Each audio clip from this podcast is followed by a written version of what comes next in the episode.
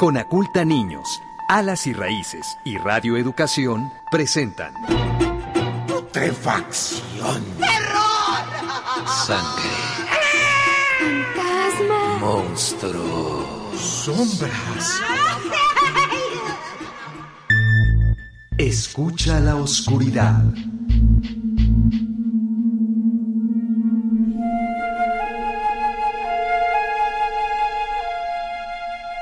Estamos en 1901, hace más de 100 años.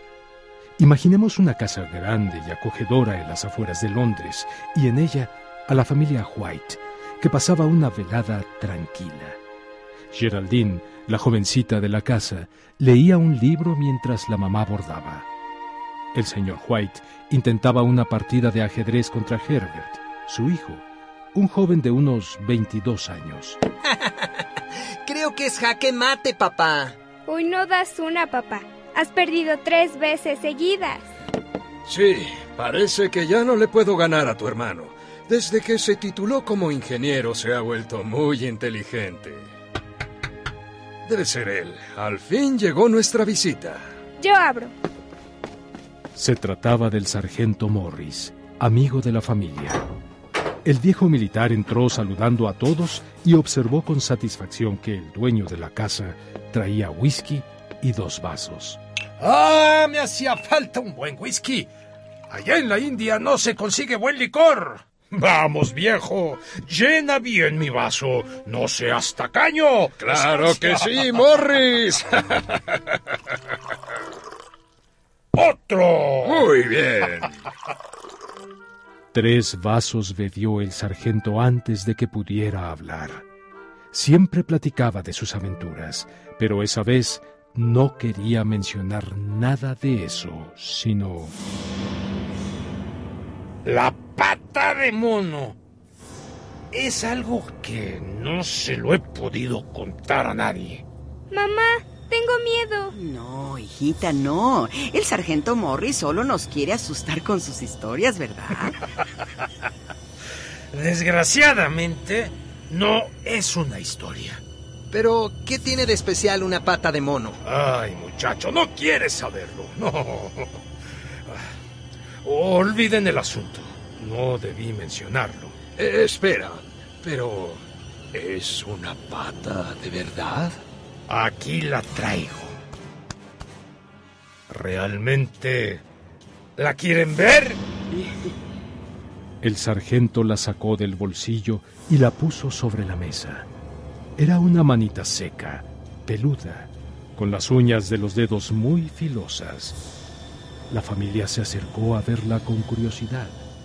Herbert la tomó. Pues sí, solo es una pata de mono. No veo por qué le preocupa tanto. Es mágica. Una especie de fakir le dio poderes para demostrar que nadie puede cambiar su destino. Quien la posea podrá pedir tres deseos. perdón, perdón. Habla tan seriamente que parece que es verdad. Yo mismo he pedido ya dos deseos. Y esa maldita cosa me los ha cumplido. Pero de una forma extraña. Las cosas ocurren como por casualidad. Y aquel que no conozca el poder maligno de esa cosa podría confundirse y pensar que la pata no tuvo nada que ver.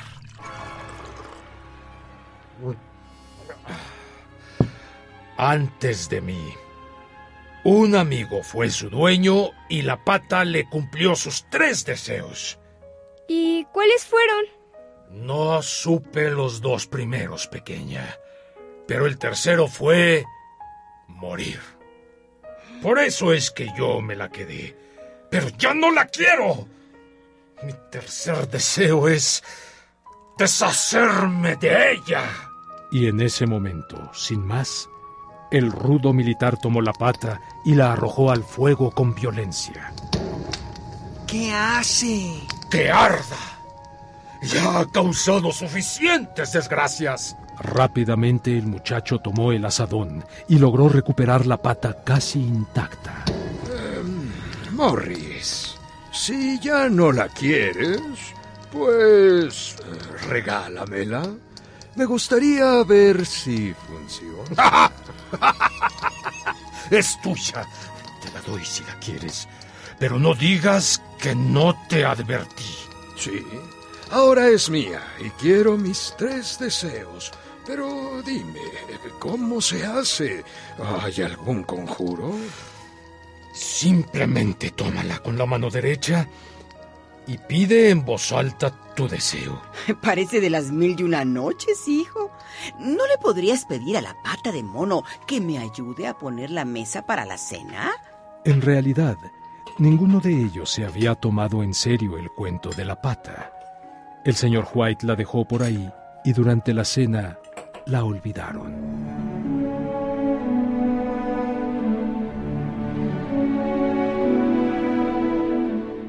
La cena terminó y el invitado se levantó para marcharse, pero antes tomó firmemente el brazo de su amigo. Si realmente estás resuelto a pedir algo, que sea razonable, promételo. está bien, Morris, está bien. Solo no te exaltes, ¿de acuerdo? Cuando el invitado salió de la casa, la esposa examinó el desagradable objeto peludo. ¿Le pagaste algo por esta porquería? Em, pues eh, casi nada. No quería aceptarlo, pero lo obligué. Insistió en que la tirara. Pide algo, papá. A ver si sucede algo. no se me ocurre nada. Tengo todo lo que deseo. Si pagaras la hipoteca de la casa serías feliz, ¿no es cierto? Bastará con que pidas 200 libras. Ay, vamos, hazlo, no perdemos nada. Está bien, está bien. Quiero 200 libras. ¡Ah! ¡Oh! exclamó aterrado el señor White antes de arrojar lejos la mano del chango. ¿Qué pasa? La mano, la mano se movió.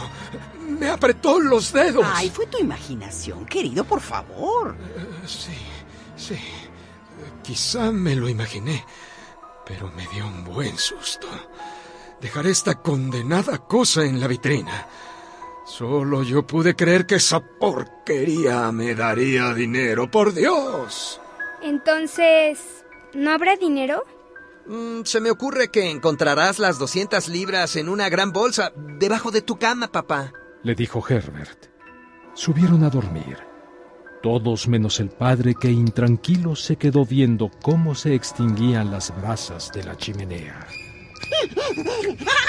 De pronto, sin saber cómo, las brasas formaron el horrendo rostro de un mono viejo que se reía en la cara del señor White, quien luego de reponerse del susto tomó una jarra y vertió el contenido sobre las brasas para apagarlas.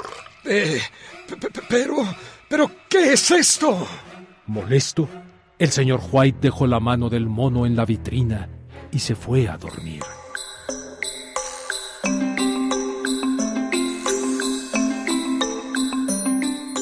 A la mañana siguiente, tomaron el desayuno olvidados del asunto.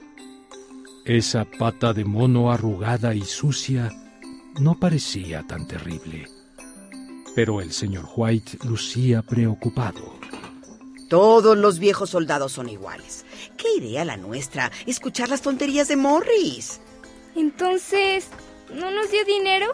Eh, según Morris, las cosas ocurrirán con tanta naturalidad que parecerá una coincidencia. La madre se rió. Acompañó a Herbert hasta la puerta y lo vio alejarse por el camino rumbo a su trabajo. De vuelta a la mesa, se burló de la credulidad del marido.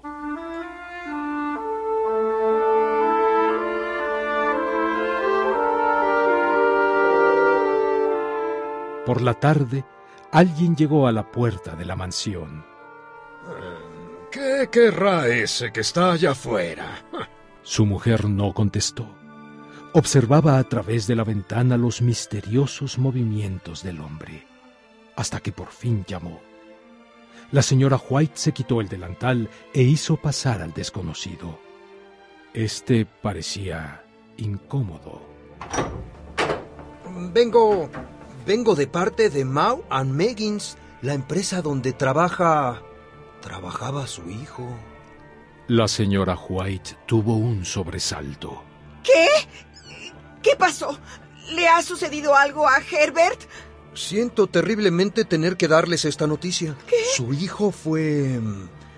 Lo atrapó la máquina y murió a causa de las graves heridas que le provocaron las prensas. ¡Ah! ¡No! ¿Lo atrapó la máquina? Se sentó pesadamente mirando por la ventana. La compañía me ha encargado que le exprese sus condolencias y le ruego que comprenda que solo soy un empleado y que obedezco órdenes. Ay, me han encargado que les diga que la empresa niega su responsabilidad en el accidente, pero en consideración a los servicios prestados por su hijo, pues aquí le mandan este dinero. ¿Cuánto es? 200 libras, señor. Oh, no, no Sin oír los gritos de su mujer y su hija, el señor White extendió los brazos como un ciego y se desplomó desmayado.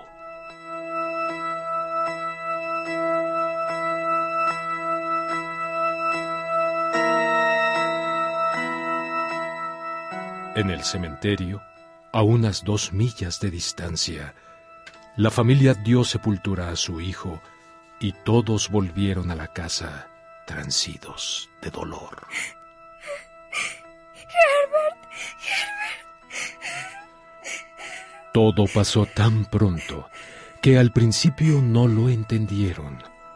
Pero los días pasaron y la desesperante tristeza se transformó en resignación. Mandaron a Geraldine, su hija, a casa de un familiar para no contagiarla de su depresión. Al quedarse solos, los señores pocas veces hablaban, porque no tenían nada que decirse.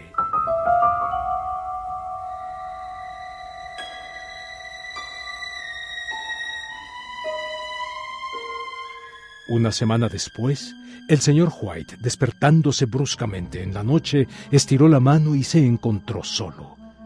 El cuarto estaba a oscuras. Oyó cerca de la ventana un llanto contenido. Vuelve a acostarte. Te vas a enfriar. Le dijo a su esposa. Mi hijo tiene más frío. Siento que me volveré loca. No puedo dejar de pensar en Herbert. La pata de mono. La pata de mono. Aún le quedan dos deseos. La pata de mono me devolverá a mi hijo. ¿Dónde, dónde está esa maldita pata de mono? Abajo, en la vitrina, pero ni lo pienses. Es una locura. ¡Oh, si ya estoy loca! ¡Loca de tristeza por mi hijo muerto!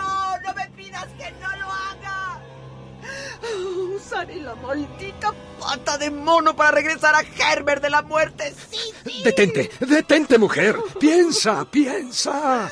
Herbert murió hace más de una semana. Fue desfigurado por las prensas. ¿Qué clase de hijo crees que tendrás si lo sacas de la ¡No, tumba? no me importa! ¡No me importa! ¡Quiero a mi hijo! ¡Quiero a mi hijo de vuelta! La mujer, completamente fuera de sí, llegó hasta la vitrina, sacó la pata y se la arrojó a su marido. ¡Hazlo tú! ¡Tú eres el dueño de esa mugrosa cosa! ¡Hazlo! ¡Hazlo! Es una locura. Pata de mono. Que Herbert viva otra vez. Sácalo de la tumba. El talismán cayó al suelo. El señor White lo levantó y continuó mirándolo con terror, mientras su mujer se acercaba a la ventana y levantaba la cortina. No se movieron de allí hasta que el frío de la madrugada los traspasó.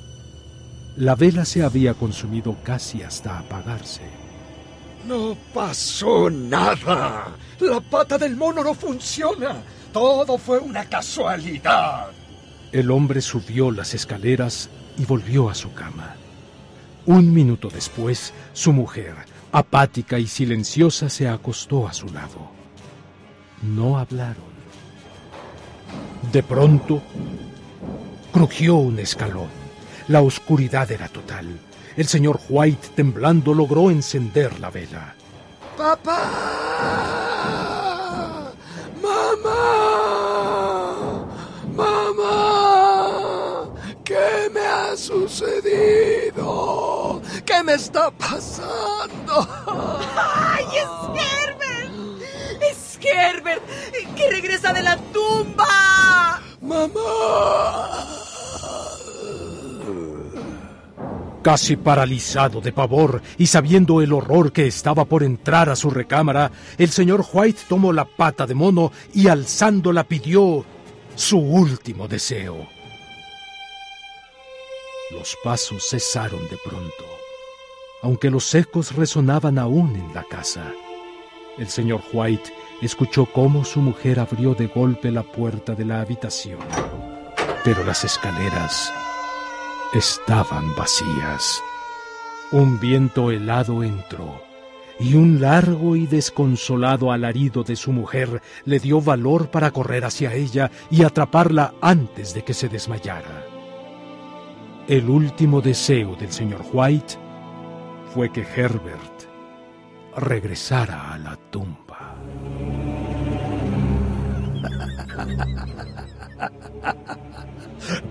Por cierto, después de aquella espantosa noche, la pata de mono cambió muchas veces de manos. y después de un siglo, acabó, por mera casualidad, en mi poder. si alguno de ustedes la quiere, se la regalo.